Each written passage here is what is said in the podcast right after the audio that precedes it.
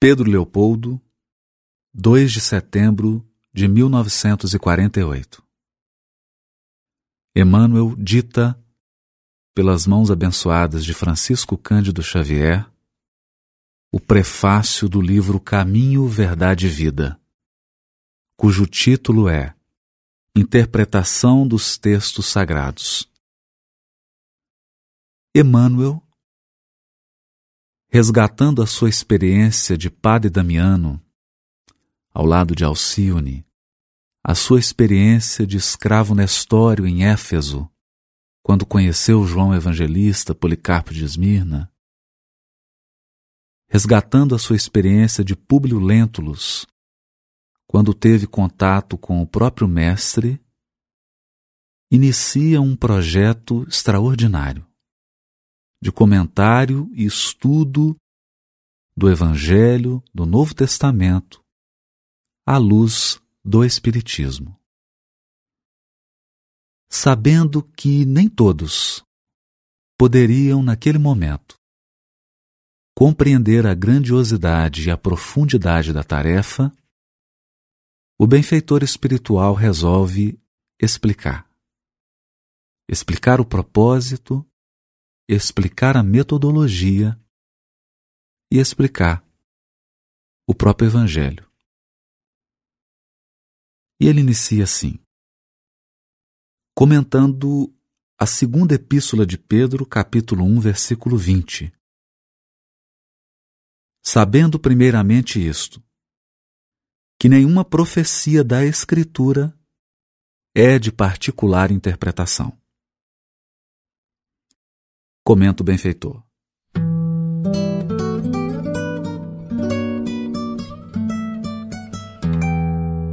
Jesus é o caminho, a verdade e a vida. Sua luz imperecível brilha sobre os milênios terrestres, como o Verbo do princípio, penetrando o mundo há quase vinte séculos.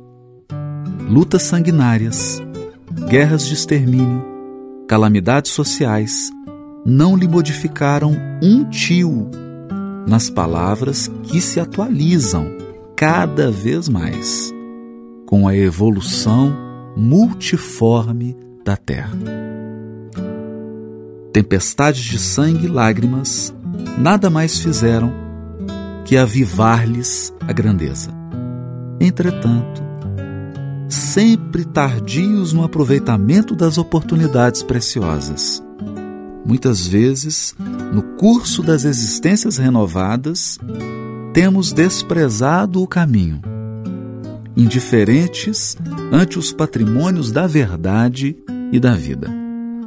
O Senhor, contudo, nunca nos deixou desamparados.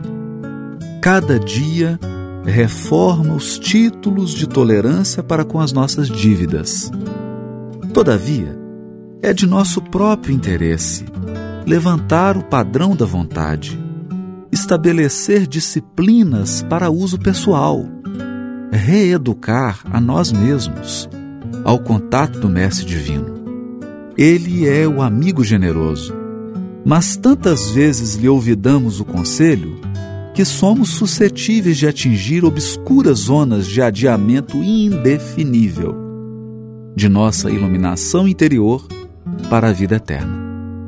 No propósito de valorizar o ensejo de serviço, organizamos este humilde trabalho interpretativo, sem qualquer pretensão à exegese.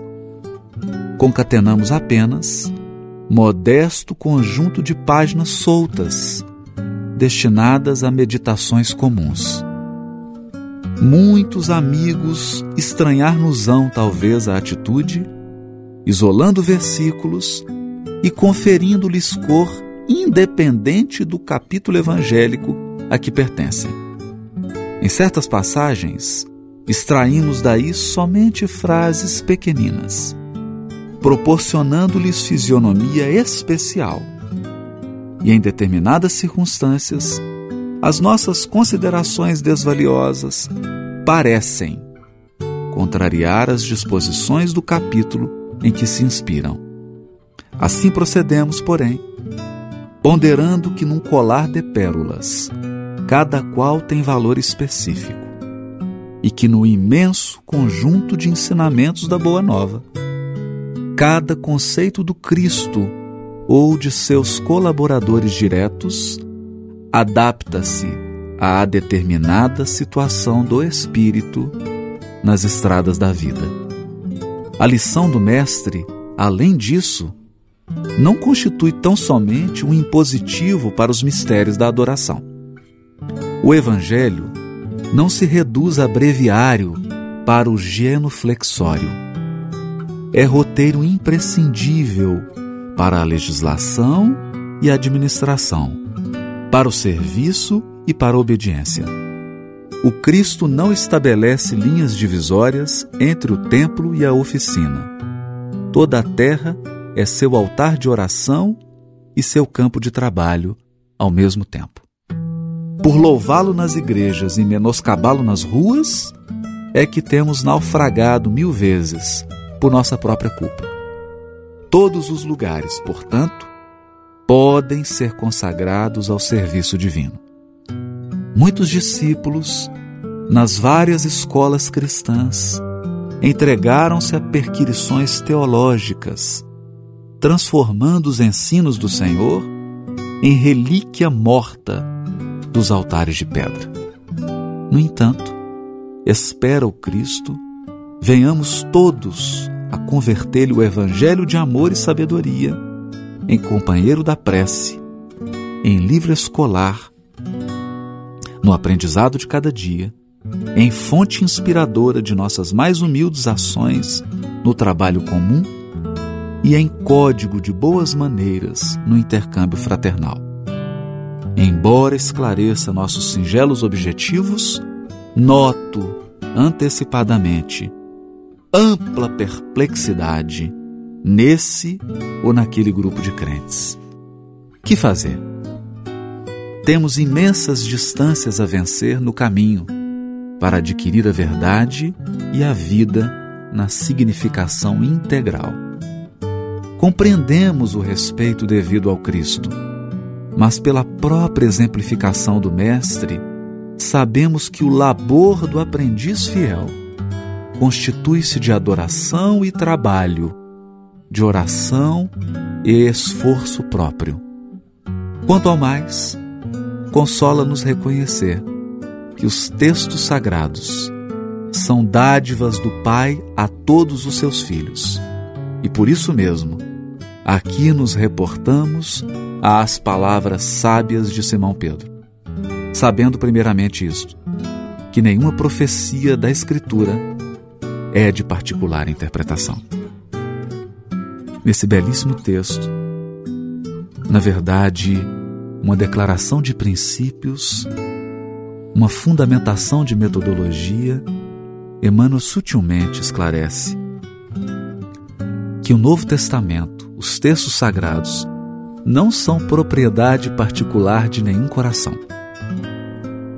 Os textos sagrados, a revelação divina contida neles, é patrimônio da humanidade. É patrimônio de todos os filhos de Deus que o procuram de coração sincero e de alma generosa. Mas o roteiro, o ponto de apoio, a bússola, o norte para a interpretação de toda a Escritura, principalmente do Novo Testamento e dos Evangelhos, é a exemplificação, é a vida de Jesus. Porque Ele é o caminho, a verdade e a vida. É na sua conduta, é na sua exemplificação, é na sua vivência que nós encontramos a chave para entender não apenas o que ele disse, mas também o que disseram os seus colaboradores diretos, diretamente escolhidos por ele. Por essa razão, nós temos a convicção com Emmanuel de que cada conceito do Evangelho, cada frase, cada afirmação representa um norte, um roteiro para determinada situação do espírito nas estradas da vida. Meu amigo, está no ar Sete Minutos com Emmanuel. Nós esperamos que você nos acompanhe nesse itinerário, nessa jornada em direção a nós mesmos, nesse mergulho nas profundidades da nossa própria alma, para encontrarmos nela, na nossa alma, no nosso coração, a mão generosa do Criador e a bondade do nosso pedagogo celeste, que é Jesus. Bem-vindos a Sete Minutos com Emmanuel.